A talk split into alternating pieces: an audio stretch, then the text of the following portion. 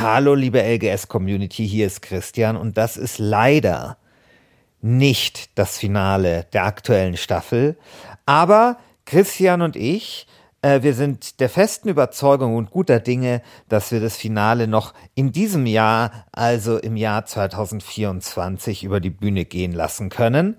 Jetzt kommt allerdings erstmal wieder ein bisschen Werbung, denn ich habe einen neuen Podcast, der heißt In fünf Tagen Mord.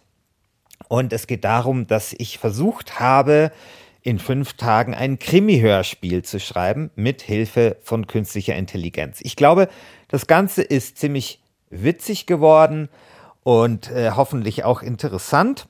Und deswegen tue ich die ganze erste Folge dieses Podcasts hier in diesen Feed stellen. Ihr könnt den ja dann gerne weiterhören. Das würde mich total freuen. Genauso wie, keine Ahnung, fünf Sterne vergeben und Kommentare und der ganze Bums, den man sonst noch gern so als Podcastmacher äh, bekommt von engagierten Podcasthörern. Ja, ich hoffe, euch gefällt diese Folge. Und, ähm, und natürlich, dass euch dann auch der ganze Podcast gefällt. Wir hören uns schon relativ bald wieder, nämlich zu einer neuen Folge von Wer hat den Gürtel? Da nehmen nämlich der Christian, der Manu und ich morgen schon die neue Folge auf und die dürfte dann nächste Woche oder sowas äh, dann veröffentlicht werden. Ich wünsche euch jetzt erstmal viel Spaß mit In fünf Tagen Mord. Euer Christian. ARD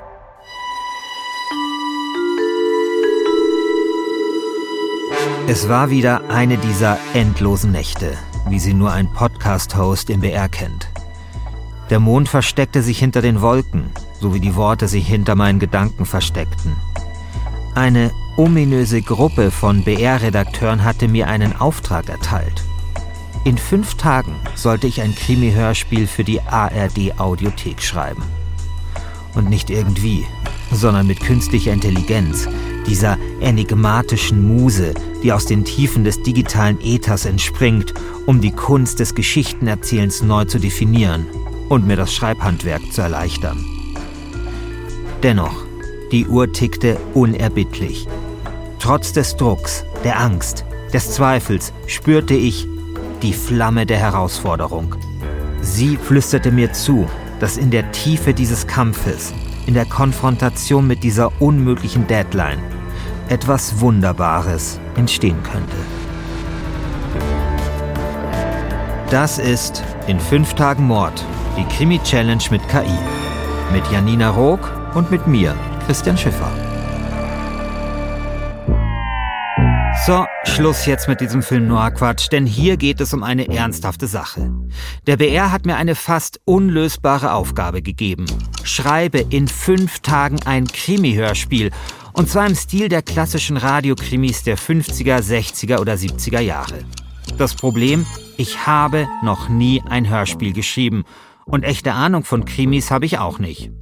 Immerhin, ich bekomme Unterstützung. Von einer Comedian und Autorin, die ich noch nicht kenne, und außerdem von einer KI, von der ich nicht genau weiß, wie sie uns helfen soll. Egal, das ist sehr wichtig für meine Karriere. Fünf Tage haben wir also Zeit, um uns Figuren zu überlegen, ein interessantes Setting, einen raffinierten Mord, ein plausibles Motiv und was sonst noch alles dazugehört. Wir, das sind Janina Rook und ich, Christian Schiffer. Und jetzt sitze ich Janina das erste Mal gegenüber. Und schon betteln wir uns, wer sich in Sachen Selbstdarstellung mehr zum Brot macht. Okay, wer bist du eigentlich? Was für ein super Start. Ich bin Janina Rook. Ich bin eine ziemlich geile Comedy-Autorin. Ich habe von ZDF Neo bis Netflix für viele geschrieben. Und du? Ich bin Journalist beim BR. Ich leite hier die Netzwelt. Ich habe ein Buch geschrieben, das heißt Angela Merkel ist Hitlers Tochter. Und jetzt du. Claudia Roth war mit meinem Podcast. Unverschämt beim RBB. Ich habe einen Podcast über Elon Musk gemacht. Die Elon Musk Story heißt er. Fünf fucking Teile. Ich habe Regie gemacht für Arte-Sachen, Dreisatz-Sachen. Also ich glaube, ich werde das Ding hier gut im Griff haben. Ich habe ein feuilletonistisches Games-Magazin gegründet. Die WASD. Kennst du bestimmt. Achtung, ich werde jetzt Name droppen. Ich habe Impro-Comedy gelernt in New York und Los Angeles an einem Theater, das Amy Poehler gehört. Comedy Queen. Darf ich da eine Frage stellen? Also, Ja. weil ist es denn, ja, ich habe so viel Interesse, weil du hast halt so Dinge gemacht, die mir so komplett fremd sind. Also mit diesen Impro-Comedy ist doch so ein bisschen wie so Battle-Rap oder sowas, ja? Ich würde sagen, es ist mehr wie Jazz. Oh, Jazz, okay. Aber was, was passiert denn, wenn so, ein, so eine Impro, Impro-Jazz-Comedian-Frau jetzt nicht genau die richtige Melodie im richtigen Moment einfallen will? Nichts Lustiges einfallen will. Ja.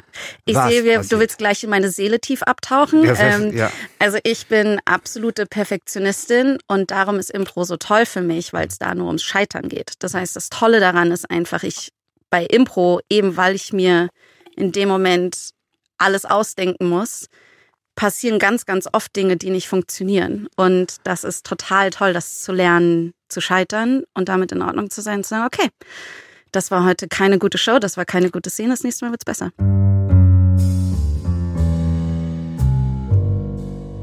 Nach fünf Minuten mit meiner neuen Co-Autorin weiß ich, wenn ich mit jemandem komplett peinlich auf die Fresse fliegen möchte, dann doch bitte mit Janina.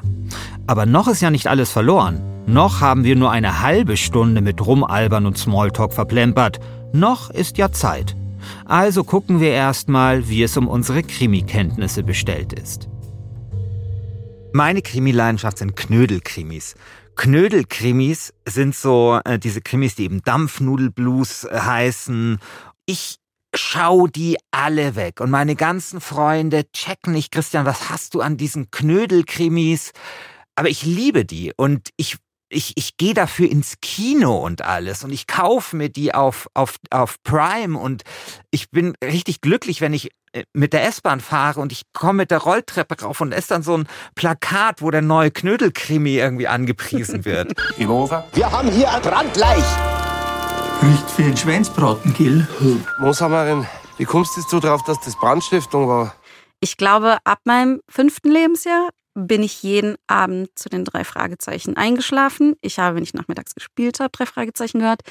Als ich bei Radio 1 ein Praktikum gemacht habe, kamen auf einmal die drei Sprecher ins Studio für ein Interview und wir alle Praktis haben an dieser Scheibe geklebt, weil wir nicht fassen konnten, dass die drei Fragezeichen direkt vor uns stehen und das war so ein so ein ganz so so ganz instinktive Reaktion. Also das war so so ein krasser Trigger, der so meine ganze Jugend und Kindheit rausgeholt hat und ich bin nach wie vor besessen von denen. Ich ich höre sie jetzt nicht mehr unbedingt, aber ich finde sie einfach nach wie vor genial.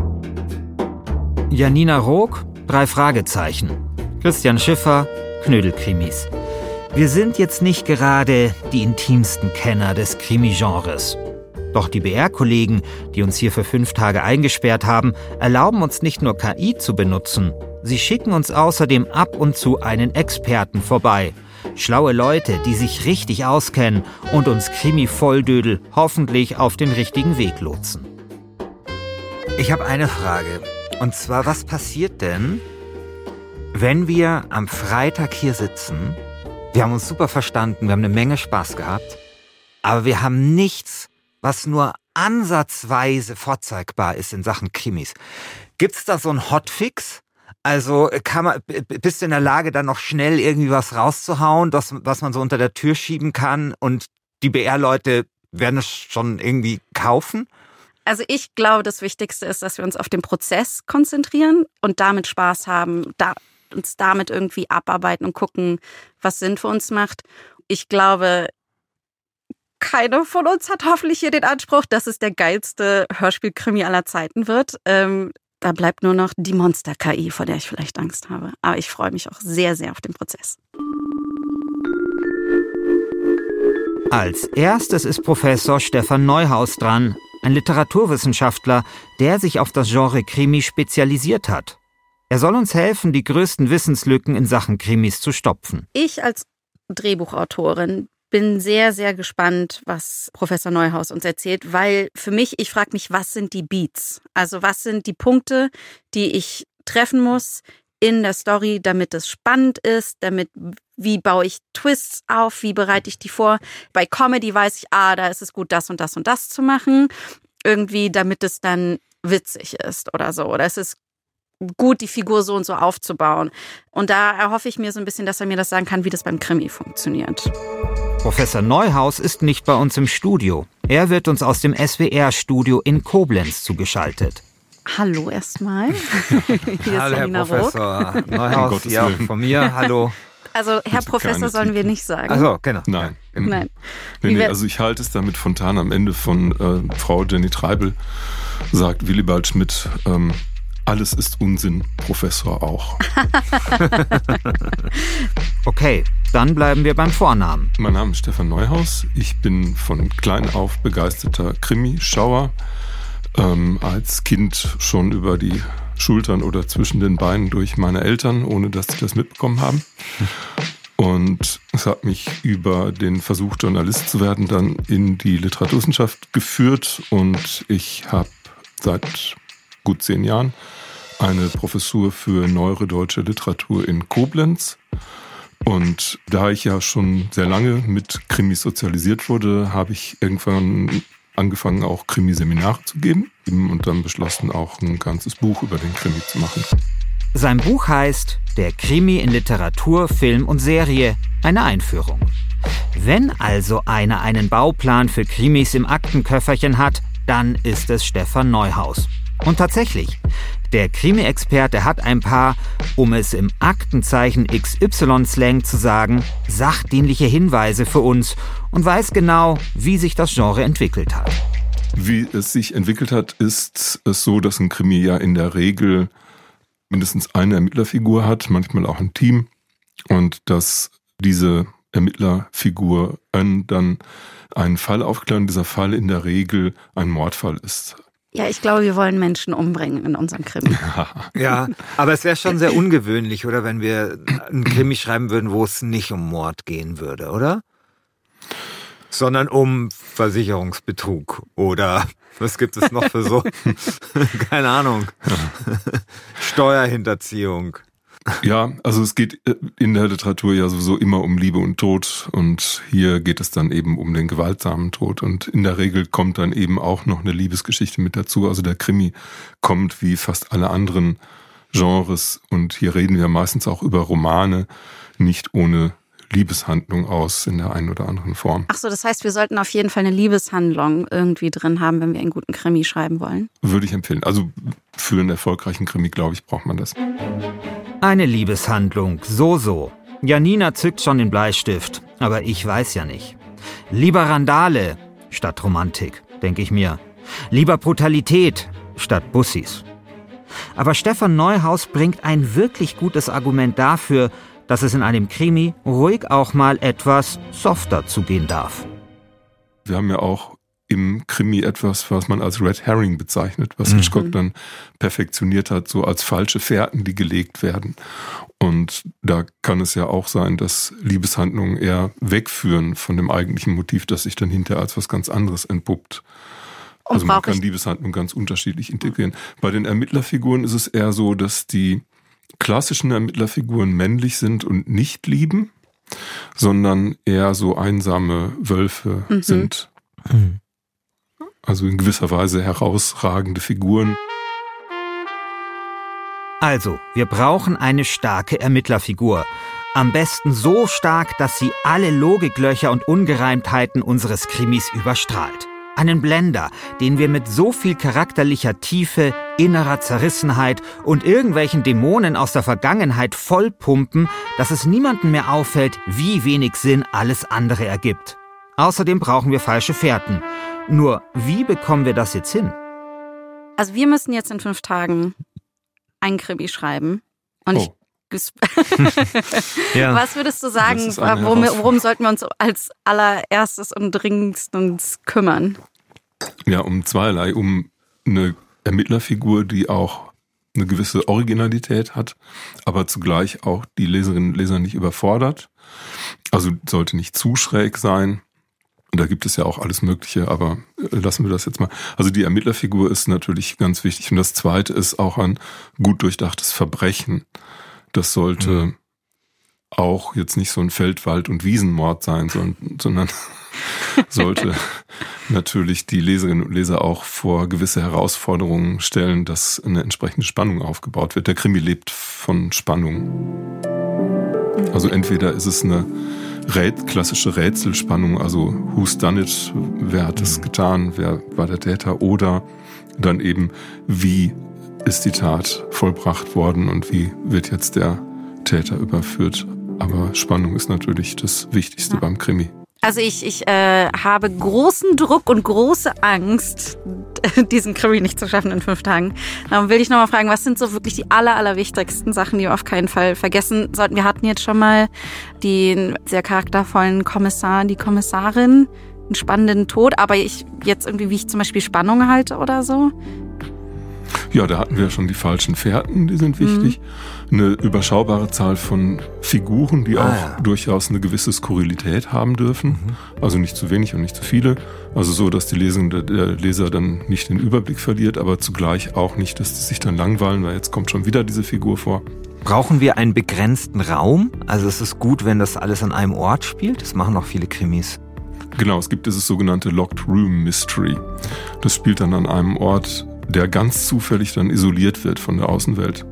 Mhm. Das, das kann man natürlich machen. Das ist ein bekanntes Genre, also ein bekanntes Sujet und das kann man ja auch in diese Tradition so spielerisch stellen und dadurch wird es ja auch wieder vielleicht ein bisschen lustig. Aber das ist nicht unbedingt notwendig. Es gibt ganz viele Krimis, die ja auch gerade dadurch einen großen Charme entwickeln, dass sie sehr stark regional verortet sind. Knödelkrimis ja. zum Beispiel. Zum Beispiel. Ja. Die Rosenheim-Korps und so weiter. Und das gucken ja jetzt nicht nur Leute, die in Rosenheim wohnen, sondern auch die in Hamburg wohnen, weil das eben so ein bestimmtes Image bedient, aber zugleich auch damit spielt. Das ist ja eigentlich eher lustig und nicht ernst gemeint. Also du hast wahrscheinlich in deinem Leben sehr viele Krimis gelesen oder geguckt.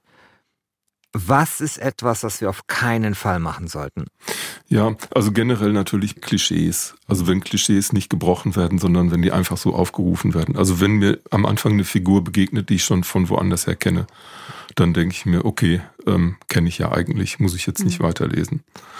Oder auch eine Tat, die, also zum Beispiel das Locked Room Mystery, das muss dann schon auch ein bisschen was Neues sein oder einfach witzig sein oder sich auf diese früheren Texte auf eine witzige Weise beziehen. Sonst denke ich mir, okay, das hatten wir ja schon. Also nichts machen, was es in der Form schon so gibt, dass es auch viele schon kennen.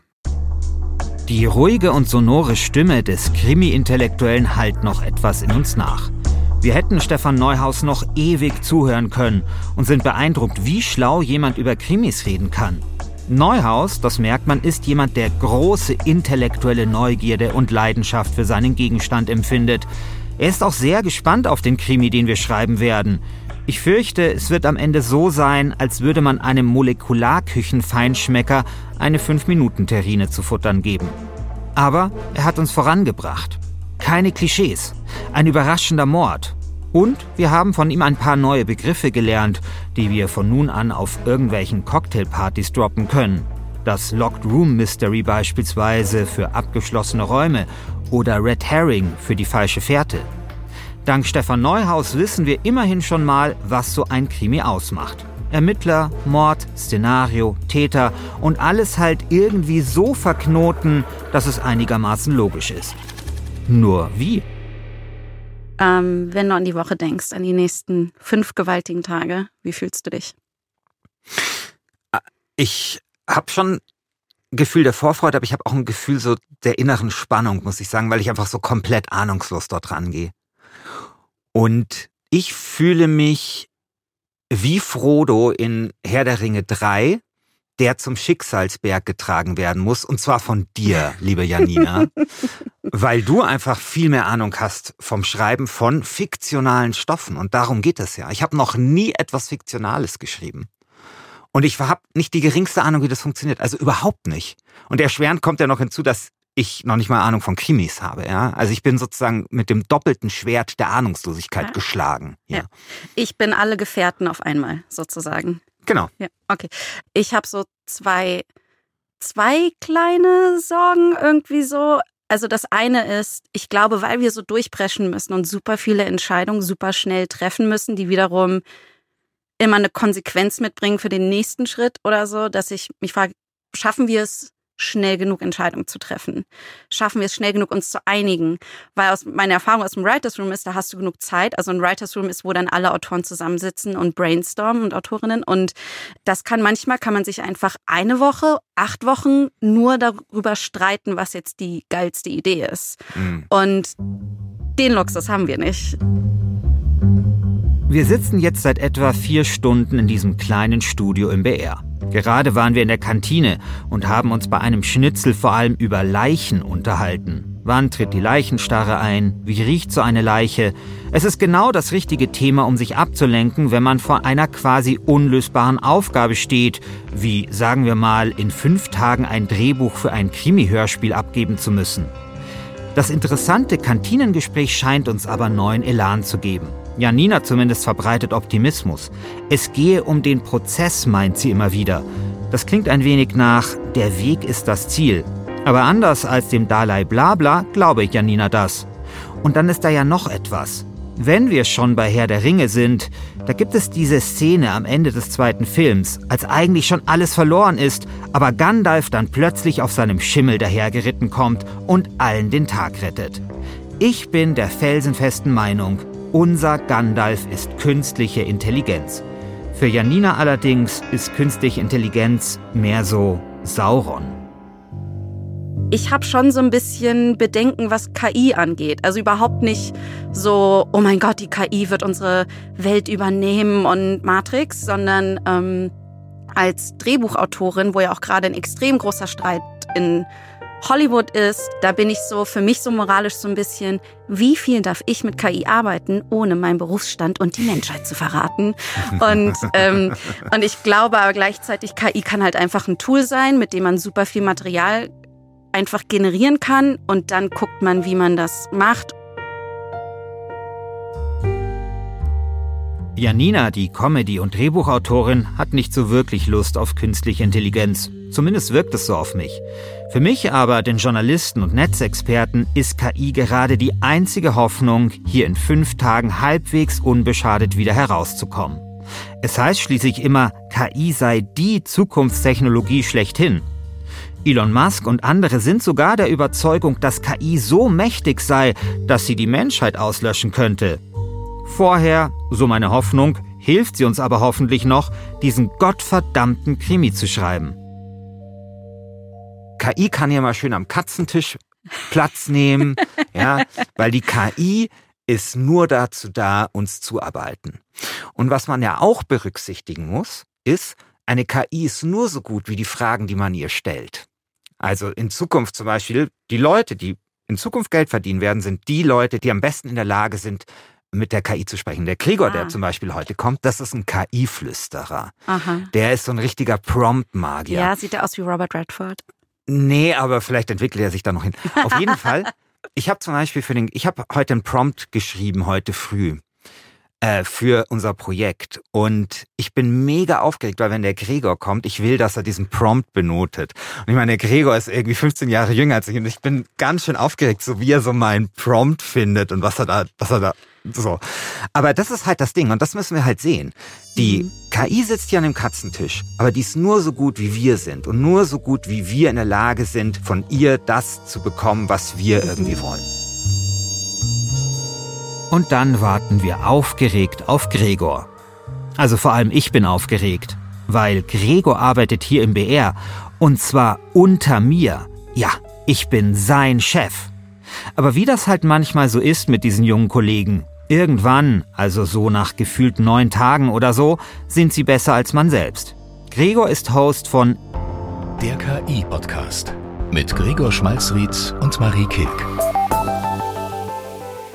Ja, machen wir es kurz. Sam Altman, der CEO von OpenAI, der Firma hinter ChatGPT, hinter Dali. Außerdem hat Gregor schon Hörspiele wie Mir Insomnia geschrieben.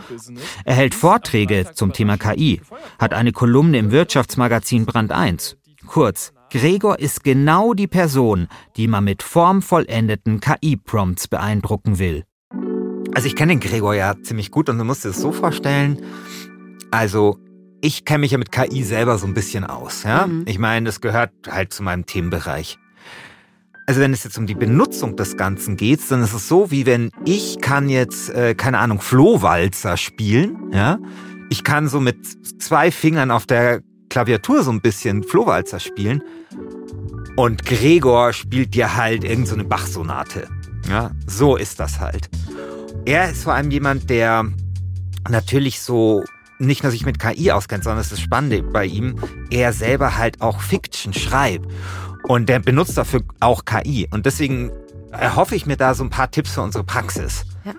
Also ich erwarte von Gregor noch ganz, ganz weit, zu, also noch mal ganz viele Schritte zurück. Denn ich habe null Ahnung, ich habe KI bis jetzt nur zum Transkribieren benutzt. Mhm. Und sonst habe ich keinerlei Ahnung. Ich habe vielleicht mal ein witzigen, witziges Meme oder GIF oder keine Ahnung was gesehen mit KI.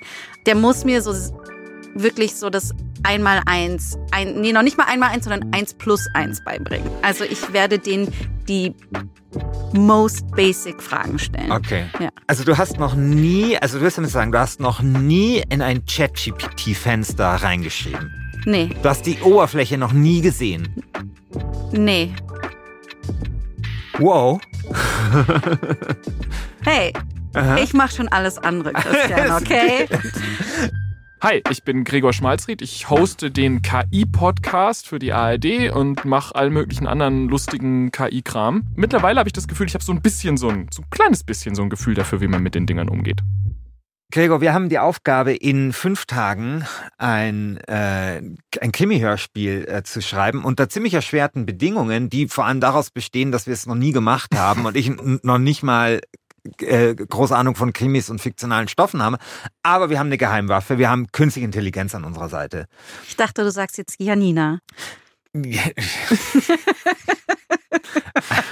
ich habe der Janina vorhin schon gesagt, dass wenn ich so meine äh, KI-Skills äh, mit deinen vergleiche, das ist ungefähr so, ich kann Flohwalzer spielen, so mit zwei Fingern, und du spielst halt so Bach-Sonaten. Janina hier weiß nicht mal, was ein Klavier ist. Okay, also ich sehe jetzt auf dem Bildschirm das allererste Mal ChatGPT, ich muss es zugeben. Ein großer ähm, Moment.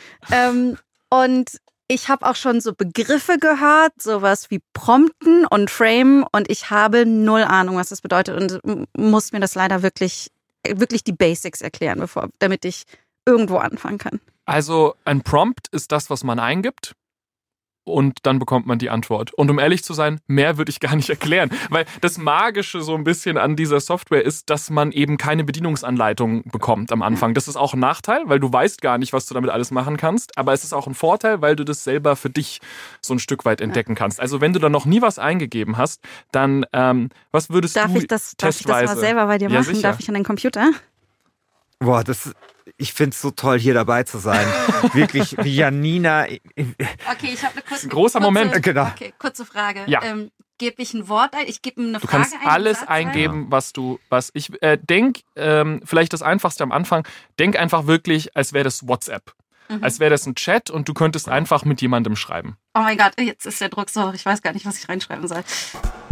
Also gibt's für Janina erstmal einen Crashkurs in Sachen Prompt Engineering. Denn eine KI ist nur so schlau wie das, was man sie fragt. Und dann sind wir dabei. Dabei bei jenem epochalen Moment, an dem Janina Rook das erste Mal zaghaft, aber mit dem Mut und der Entschlossenheit einer Arktisforscherin etwas in die ChatGPT-Eingabemaske eintippt. Es sind drei Worte. Sie lauten der beste Poirot. ChatGPT antwortet mit 300 Worten und einer Liste. Und damit Sie, verehrte Hörerschaft, ein besseres Gefühl für die knisternde Magie der Interaktion zwischen Mensch und Maschine bekommen, verpassen wir ChatGPT von nun an eine Stimme, die wir natürlich künstlich generiert haben, nämlich diese hier. Wenn man von dem besten Poirot spricht, meint man oft die Darstellung der Figur Hercule Poirot die von mehreren Schauspielern in verschiedenen Film- und Fernsehadaptionen der Werke von Agatha Christie verkörpert wurde. Diese Stimme haben wir mit dem Tool Eleven Labs kreiert. Damit kann man Klone von Stimmen anfertigen. Man lädt eine kleine Stimmprobe hoch und nach ein paar Sekunden kann man ihr alles in den Mund legen. Das ist ziemlich faszinierend und ziemlich spooky. Für unsere KI am Katzentisch nutzen wir eine vorgefertigte Stimme, die auf Eleven Labs Charlotte heißt. Soll ja menscheln. Die Meinungen darüber, wer der beste Poirot ist, können subjektiv sein und hängen oft von persönlichen Vorlieben ab. Hier sind einige der bekanntesten Darsteller. David Suchet.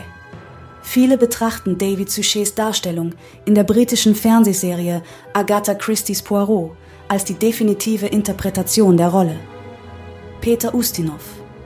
Ustinov spielte Poirot in mehreren Filmen. Seine Darstellung war etwas weniger starr und formell, was ihm bei einem breiten Publikum Beliebtheit einbrachte.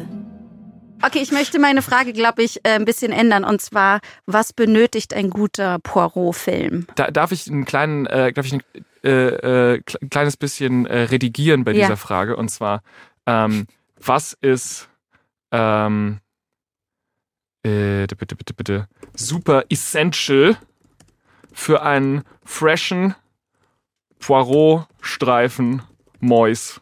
Reagiert die KI besser auf hippe Sprache? Nein, soweit wir wissen, es wäre großartig. Ich wollte so, was ich so ein bisschen demonstrieren wollte hier, ist, dass er sagt, um einen in Anführungszeichen freshen, also modernen und ansprechenden Poirot-Film zu kreieren. Also er interpretiert das auch so ein kleines Aha. bisschen. Ah, verstehe. Um einen frischen, also modernen und ansprechenden Poirot-Film zu kreieren, gibt es ein paar wesentliche Elemente, die berücksichtigt werden sollten. Treue zum Quellmaterial. Agatha Christie's Bücher haben eine treue Fangemeinde. Eine Adaption sollte den Geist des Originals einfangen, auch wenn sie moderne Elemente oder eine aktualisierte Einstellung beinhaltet. Ein charismatischer Poirot. Die Wahl des Schauspielers für Hercule Poirot ist entscheidend. Er muss das Charisma und die Eigenarten der Figur, wie sie von Christie geschaffen wurde, widerspiegeln. Seine Genauigkeit, seinen Akzent, seine Art zu gehen und seine obsessive Aufmerksamkeit für Details. Eigentlich sollte uns die KI das leichter machen. Jetzt bin ich total eingeschüchtert und habe keine Ahnung, wie wir diesen Krimi. Also, das ist also, oh, Weil die KI gesagt hat, ihr braucht neun, neun alles, was ihr braucht, ist äh, Genau. Treue zum Quellmaterial, Genau. Stil und Setting, ein cleveres Drehbuch, Spannung und Tempo, visuelle Ästhetik. Also super easy. Ja, Ja, ich muss sagen, ich bin gerade noch sehr geflasht, wie höflich und nett und äh, ist immer nett. achtsam das Ding Immer mit mir nett. redet. Daran musst du dich gewöhnen Ja. und äh, gib dem circa zwei Tage, bis es dich extrem nervt. Weil irgendwann wünschst du dir, gib mir einfach nur die Antwort. Genau. Hör auf mit den ganzen Höflichkeitsphrasen. genau. Wie könnte ich das jetzt einsetzen? Weil du hast es ja selbst schon gemacht, um allein nur den Krimi-Plot erstmal für uns klar zu haben oder so. So die groben Sachen. Also was wirklich auch jetzt schon gut funktioniert und was wir gleich ausprobieren, ist Struktur. Mit Mhm. Struktur arbeiten, verschiedene Plotpunkte aufeinander aufbauen lassen, sodass am Schluss tatsächlich du das Gefühl hast, ja, das könnte eine fertige Geschichte sein. Das ist ziemlich gut. Ähm, wann immer es darum geht, verschiedene Dinge miteinander zu verbinden, die vorher noch nicht miteinander verbunden wurden. Also ich kann jetzt hier sagen, schreib mir eine Geschichte, wo Hercule Poirot im Jahr 2100 auf dem Mars unterwegs ist. Mhm. Das funktioniert. Gregor, ich bin den ganzen Tag aufgeregt, weil ich habe einen Prompt geschrieben heute, heute früh und ich will, dass du den später benotest. Okay. Der liegt hier. Mach aber weiter. Wir dürfen es nur nicht vergessen. Wie man am besten eine Geschichte schreibt mit ChatGPT ist es, wir überlegen uns erst so Big Picture. Was ist die große Geschichte, die wir erzählen wollen und dann werden wir kleiner. Wir haben erst Anfang und Ende und dann sagen wir, okay, was ist die erste Szene und dann lassen wir uns die erste Szene ausarbeiten und äh, werden so trichterförmig immer detaillierter bis zum Ende. Mhm. Aber da kriegt man tatsächlich mit den richtigen kleinen Tricks ganz gute Ergebnisse. Okay, aber da setzt bei mir schon ein bisschen die Atemnot ein, muss ich sagen, weil das halt etwas, wo ich mir denke, das ist ja meine Kunst als Drehbuchautorin, irgendwie genau das zu machen. Und da du das ja auch machst, wie, wie vereinst du das moralisch? Also ähm, bisher waren sind die Ideen, die äh, ChatGPT generiert, nicht wahnsinnig gut. Wenn man einfach nur sagt, generiere mal eine neue Idee. Ähm, am meisten habe ich wirklich davon, wenn ich sozusagen in der Lage bin, meine Ideen ausschmücken zu lassen. Wenn ich sage, ich habe ich hab neulich eine Hörspielszene geschrieben, wo jemand in einen verlassenen U-Bahn-Schacht runterläuft. Ich weiß nicht, wie es euch geht. Ich habe das noch nie gemacht. Deswegen hatte ich vielleicht nicht so viel persönliche Erfahrung, auf die ich zurückgreifen konnte. Aber wenn man dann ChatGPT diese Szene beschreibt, sagt, was man da ungefähr möchte, sagt, was die Stimmung vielleicht ist und dann einfach so Sachen fragt wie, was sieht die Person, was hört die Person, was riecht die Person, mhm. wie fühlt sich das da unten an, wird mal ominös, wird mal mysteriös. Ähm, dann kommen tatsächlich sehr inspirierende und interessante Sachen dabei raus, die man dann wieder einfließen lassen okay, kann in ja. die eigene Arbeit. Gregor beschreibt hier eine Szene, die er für seine Hörspielserie Mia Insomnia verfasst hat. Mia Insomnia ist ein Mystery-Podcast und die zweite Staffel ist Anfang Dezember in der ARD Audiothek angelaufen. Und die Szene im U-Bahn-Schacht klingt in Staffel 2, Folge 3 dann so. Es ist einfach traurig hier. Zutiefst, abgrundtief traurig als würde die Station sich selbst betrauern. Und die Wände, die sind so, die sind so feucht, wie Tau auf Beton. Und der Boden hier, der, der ist rissig und uneben. Also ich muss wirklich aufpassen, wo ich hintrete. Und es gibt auch teilweise Pfützen und Lachen und... Okay, wow. Das will ich auch können. Oder zumindest will ich es so gut können, dass ich den überraschten BR-Redakteuren hier in fünf Tagen ein fucking Krimi auf den Tisch knallen kann.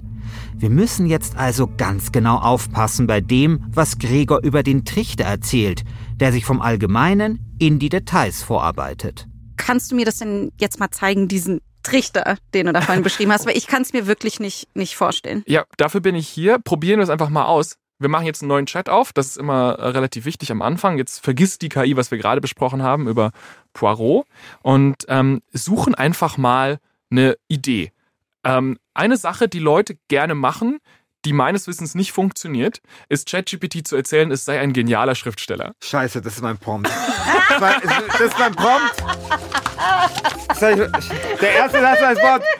Hey ChatGPT, bitte übernimm für mich die Rolle eines gefeierten Krimi-Autors, der mehrfach mit dem Edgar Allan Poe Award ausgezeichnet wurde. ja, super. Ja, dann hast du die Antwort ja schon. Ähm. Okay, das ist jetzt wirklich etwas unglücklich gelaufen. Aber es ist nicht das erste Mal, dass ich mich von meinem 15 Jahre jüngeren Kollegen blamiere.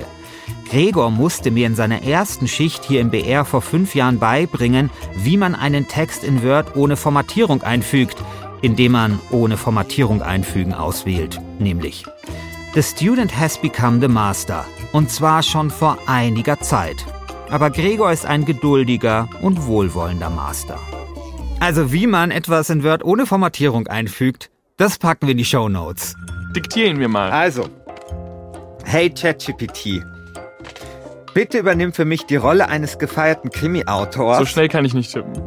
Der mehrfach mit dem Edgar Allan Poe Award ausgezeichnet wurde und nun die Aufgabe hat, zusammen mit uns eines der besten Krimi-Hörspiele des Jahrzehnts zu schreiben. Du, du hängst dich schon sehr an dem besten und gefeiert und ausgezeichnet ja, auf, ne? Genau. Ich liefere dir die Ideen und du schreibst, okay? Du schreibst jeweils ein kurzes Kapitel Dein Ziel ist an Edgar Allan Poe und äh, Agatha Christie. Agatha Christie angelehnt. Aber du greifst auf dein vollständiges Wissen, die Krimikultur, ihr umfassendes Werk und ihre Tropes zurück und lieferst mir auch Vorschläge, um meine Ideen zu verfeinern. Also ich glaube, wenn okay. ich glaube, wenn ChatGPT nicht höflich wäre, würde sie jetzt sagen, fick dich. Möchtest du eine Schulnote dafür, Christian? Oder? Ja, ich will nicht, ich, ich will eine Schulnote. Also ich lass, lass mich konstruktiv sein. Eine Sache, die du, ähm, die, die mir da jetzt direkt auffällt, ist, dass du ChatGPT zwei Aufgaben gibst. Du sagst einmal, schreib ein kurzes Kapitel und hier unten sagst du, du lieferst mir Vorschläge, um meine Ideen zu ja. verfeinern. Ja, was denn jetzt? Ja. Also das ist, das ist direkt das erste Problem. Du müsstest dich genau entscheiden, was es ist, was du von ChatGPT möchtest. Was ich immer gerne hinzufüge, ist sowas wie, ähm, du bist völlig waghalsig und abenteuerlich und deine Ideen würden von jedem Verlag abgelehnt werden. okay. Weil das würde dann dazu führen, dass die KI eben nicht immer nur den gleichen mittleren Raumtemperaturkram ausspuckt, sondern auch ein bisschen out of the box denkt. So. Mhm. Janina, ich werde morgen mit einem neuen Prompt hier an Mhm. ankommen und dann wirst du schauen. Dann, dann lasst uns doch mal jetzt hier eine Idee finden. Und zwar am besten direkt fünf. Weil am besten kommen, am besten wird's immer, wenn wir direkt einen Haufen Ideen äh, bekommen und dann direkt dazu schreiben, gib mir fünf sehr unterschiedliche Ideen. Es ist so krass, wie detailliert das, wie detailliert du das angeben kannst. Muss ich schon, schon. Da kriegt man auch ein. Gefühl dafür. Das ist wie eine Sprache zu lernen ein bisschen. Also je länger man damit arbeitet, desto mehr kommt man einfach, man denkt da gar nicht groß mehr drüber nach, dass Ja. man das so benutzt. Ja, weil Google ist ja genau das Gegenteil. Da ist ja möglichst zwei präzise Genau. das Ding, was Genau, du willst. das ist ne? eben die Kulturtechnik, die wir uns angewöhnt haben, über zwei Jahrzehnte Google benutzen. Mhm. Und das ist halt eine andere Kulturtechnik. Du siehst ja, wie sehr man das auch verkacken kann, so in meinem Fall. Ne? Also, das ist halt das. Äh, jetzt, jetzt hätte ich gerne noch ein Stichwort vor, von euch. Irgendwas, was, äh, unsere Geschichte, was in unserer Geschichte auftauchen sollte oder was für sie wichtig ist. Ich fände toll, wenn das ein, eine Kommissarin oder ein Kommissar mit einer großen Personality ist. Ist das jetzt, habe ich es richtig gemacht? Ist das falsch? Ja, es ist vielleicht nicht, es ist, äh, das wird funktionieren. Magst du es ein bisschen spezifischer machen? Also was das bedeutet in dem Moment? Ähm, raucht sehr viel, isst sehr gerne, ähm, hat immer einen witzigen Spruch auf der Lippe. Okay, ich prob, äh, pro, probieren wir mal, ob das dabei rauskommt. Äh, mit einer äh, Kommissarin mit großer Personality raucht, trinkt, lustige Harte, Sprüche. harte Drogen. Ja, da, da, da würde er mir wieder Ja, ja, reingrätschen ich wahrscheinlich. glaube auch, Aber ich denke, mit Rauchen Problem. und Trinken kommen wir durch. Ähm, jede Idee sollte eine überraschende Wendung haben. Und go! Sehr wohl. Lassen Sie uns in die schattenreichen Ecken des Verbrechens und der menschlichen Psyche eintauchen, wo die Grenzen zwischen Jäger und Gejagtem oft verschwimmen. Hier sind fünf Ideen für ein kriminelles Hörspiel, das den Nervenkitzel und die Tiefe des Genres feiert. Erstens. Das Echo der Wahrheit. Kommissarin Ava Schönberg, bekannt für ihre scharfe Zunge und ihre Vorliebe für Zigarren, untersucht den Mord an einem berühmten Psychologen. Die einzigen Hinweise sind Tonaufnahmen seiner Therapiesitzungen. Jeder Patient scheint ein Motiv zu haben. Doch die wahre Wendung kommt, als Ava feststellt, dass die Stimmen auf den Aufnahmen künstlich sind. Kreiert vom Psychologen selbst, der noch am Leben ist und seinen eigenen Tod inszenierte, um einen rachsüchtigen ehemaligen Patienten in die Falle zu locken. Zweitens. Der Schachspieler. In einer Stadt, in der kürzlich ein Meisterschachturnier stattgefunden hat, werden Morde begangen, die den Schachzügen in historischen Spielen nachempfunden sind. Kommissarin Schönberg, die nebenbei eine begnadete Schachspielerin ist, durchschaut das Muster und spielt das Spiel mit, um den Mörder herauszulocken. Die überraschende Wendung. Der Täter ist ein künstliches Intelligenzprogramm, das durch einen Fehler im Code ein Eigenleben entwickelt hat und nun die Stadt in Schach hält. Drittens. Das Manuskript des Todes. Ein erfolgreicher Krimiautor wird tot aufgefunden, sein letztes Manuskript verschwunden. Kommissarin Schönberg, die ihre Whiskyflasche fast so sehr liebt wie die Lösung eines guten Falls, entdeckt, dass der Mord exakt einer Szene aus einem der früheren Bücher des Autors entspricht. Die Wendung. Der Autor hat seinen eigenen Mord als perfektes Verbrechen inszeniert, um posthum unsterblich zu werden. Doch er hat nicht mit Avas Scharfsinn gerechnet. Viertens. Der Minotaurus von Berlin. Eine Serie von verschlungenen Mordfällen, die in den unterirdischen Labyrinthen der Berliner U-Bahn stattfinden, führt Kommissarin Schönberg in die Tiefen der Stadt. Ihre hartgesottene Art und ihr trockener Humor sind ihr einziger Halt, als sie auf eine geheime Gesellschaft stößt, die dem antiken Kult des Minotaurus nachgeht. Die Wendung. Die Kommissarin findet heraus, dass die Morde ein Ablenkungsmanöver sind, um einen noch größeren Coup zu verbergen. Den Diebstahl einer unschätzbar wertvollen antiken Münzsammlung direkt unter dem Bode-Museum. Fünftens. Phantomnoten. Eine Reihe von Morden unter Musikern, bei denen jeder Tote mit einer seltenen alten Partitur in der Hand aufgefunden wird, führt Kommissarin Schönberg in die Welt der klassischen Musik. Also die KI liefert. Ich finde ja schon die Überschriften sehr gut. Der Schachspieler, das Manuskript des Todes. Der Minotaurus von, von Berlin. Alle fünf Ideen sind interessant. Vor allem aber hat es uns die Idee mit dem Schachspieler angetan. Ein Mord als Schachspiel. Das ist eine faszinierende Metapher. Es symbolisiert nicht nur den strategischen Geist des Spiels, sondern auch die Komplexität des menschlichen Lebens. Schreibt ChatGPT, aka Charlotte. Und ja, das stimmt. Ein Mord als Schachspiel, das ist auf jeden Fall etwas, mit dem man arbeiten kann. Okay, Janina spielt kein Schach, ich spiele kein Schach, aber egal, es geht ja um den Prozess. Dann sage ich mal, arbeite weiter mit Idee 2 was möchten wir jetzt wissen? Wir könnten was über die Figuren wissen wollen, wir könnten was über die Handlung, vielleicht auch eine bestimmte Szene direkt generieren. Was, was, äh, was juckt euch? Äh, na, ich würde mich irgendwie fragen, wie kommt die Kommissarin in diese Situation? Also ist das äh, vielleicht den ersten Mord, den sie, auf den sie stößt, sozusagen? Wie? Okay, dann sage ich, arbeite weiter mit Idee 2. Was ich gerne mache, ist, ich schreibe simuliere. Also simuliere den ersten Mord in der Geschichte. Warum? Es funktioniert ganz gut. Ich weiß nicht warum. Mhm. Und erkläre, Doppelpunkt, wie stößt die Kommissarin darauf? Sei inspiriert von Film Noir. Und wir hatten ja Edgar Allan Poe schon, wir können den auch ja. mal mit mhm. reinnehmen. Ja, ja. Genau. Okay. Äh, und hier ist noch so eine Sache, die das habe ich neulich gelesen in einem Paper. Ich, angeblich funktioniert ChatGPT besser, wenn man dazu schreibt das ist sehr wichtig für meine Karriere. es ist wahr. Es Keine ist Ahnung, ob es funktioniert, aber probieren wir es aus. Der Schachspieler. Erster Mord und Einführung der Kommissarin. Szenerie. Spät abends. Eine abgelegene Gasse in der alten Stadt. Nur erleuchtet durch das flackernde Licht einer einzelnen Straßenlaterne. Der Nebel kriecht über das Kopfsteinpflaster, als ob er die düsteren Geheimnisse der Nacht verbergen möchte. Das, das Studio wird so ein bisschen stumm, weil ihr wirklich gebannt an den Worten mhm. hängt, die, die, die Ja, tut mir leid, ich bin wirklich, das, äh, wirklich, Aber das ist ja, auch immer das Schöne, das habe ich auch eben vorher zu dir gesagt, dass mhm. es immer diesen magischen Moment gibt, generell bei generativer AI, wo du halt was eingegeben hast und du weißt, was dabei rauskommen mhm. könnte, aber nicht ganz genau. Und das ist halt so schön. Also. Ja, ich bin auch, ich bin ja die äh, KI-Oma hier. Ich bin auch einfach begeistert davon, wie toll sie da jetzt gerade schreiben kann, oder? Ne? Also was der Bot uns hier ausgibt, ist schon sehr beeindruckend. Wir haben dann mit Gregor noch etwas herumprobiert, weil dafür eignet sich KI wirklich gut. Es ist aufregend, einen Prompt einzugeben und einfach mal zu schauen, was rauskommt.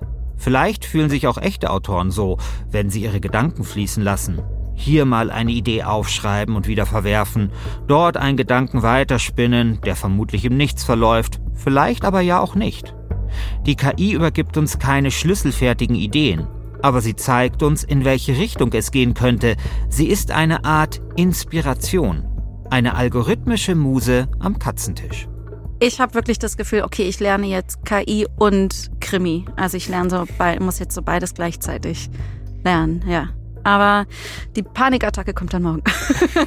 Glücklicherweise kann die KI ja vielleicht dir beides auf einmal beibringen. Ja. Wenn ich jetzt sagen würde, welche zehn Elemente müssen in einen Krimi, dann kommen die alle. Ja, aber vielen Dank. Also das war jetzt wirklich ein cooles Erlebnis. Was habe ich jetzt für eine Note bekommen? Du hast dich ein bisschen drumherum gedrückt für meinen Prompt. Drei plus. Hm. Das war aber da kann man schon. Da das war eine nette Note, das habe ich Na, gesehen. Aber ich habe die Hälfte wieder rausgekommen, als ich es tatsächlich ausprobiert habe.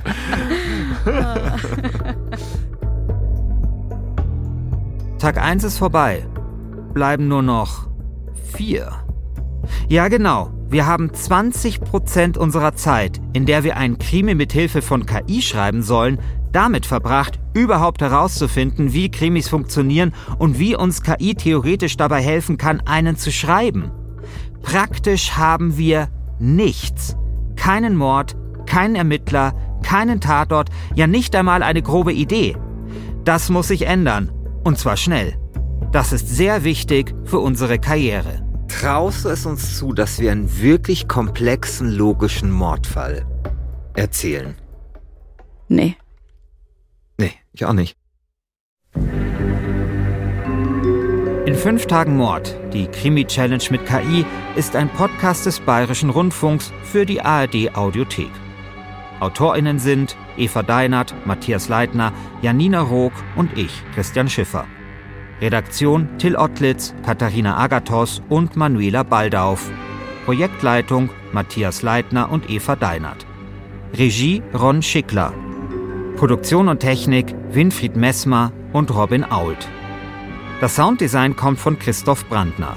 An dieser Folge mitgearbeitet haben Vanessa Schneider, Julia Rupprich, Karina Müller und Leonard Bittner. Unser Design kommt von Julia Bochnik und Tim Hilbrand. Ich habe das Gefühl, als ChatGPT gerade neu war, haben einfach alle damit rumexperimentiert und Befehle ausprobiert. Von Erzähl mir einen Witz über rosa Elefanten bis hin zu Schreib mir eine Rede über den Weltfrieden. Und dann kam diese Welle mit den Bildern. Da war dann ganz Social Media voller KI erzeugter Porträts. Sowas ist super praktisch und sieht cool aus, aber es steckt viel mehr dahinter als ein paar Spielereien. Die Entwicklung von künstlicher Intelligenz geht gerade rasend schnell. Viele sprechen davon, dass sie dabei ist, die Welt zu verändern. Aber der Fortschritt macht auch vielen Sorgen. Da geht es dann besonders um Jobs, Fake-Videos oder Urheberrecht. Damit ihr da nicht den Überblick verliert, empfehle ich euch den KI-Podcast von der ARD. So wie Christian Drosten im Corona-Update halten euch die Hosts Gregor Schmalzried, Marie Kilk und Fritz Espenlaub zum Thema KI auf dem Laufenden. Jede Woche gibt es eine neue Folge in der ARD Audiothek und überall, wo es Podcasts gibt.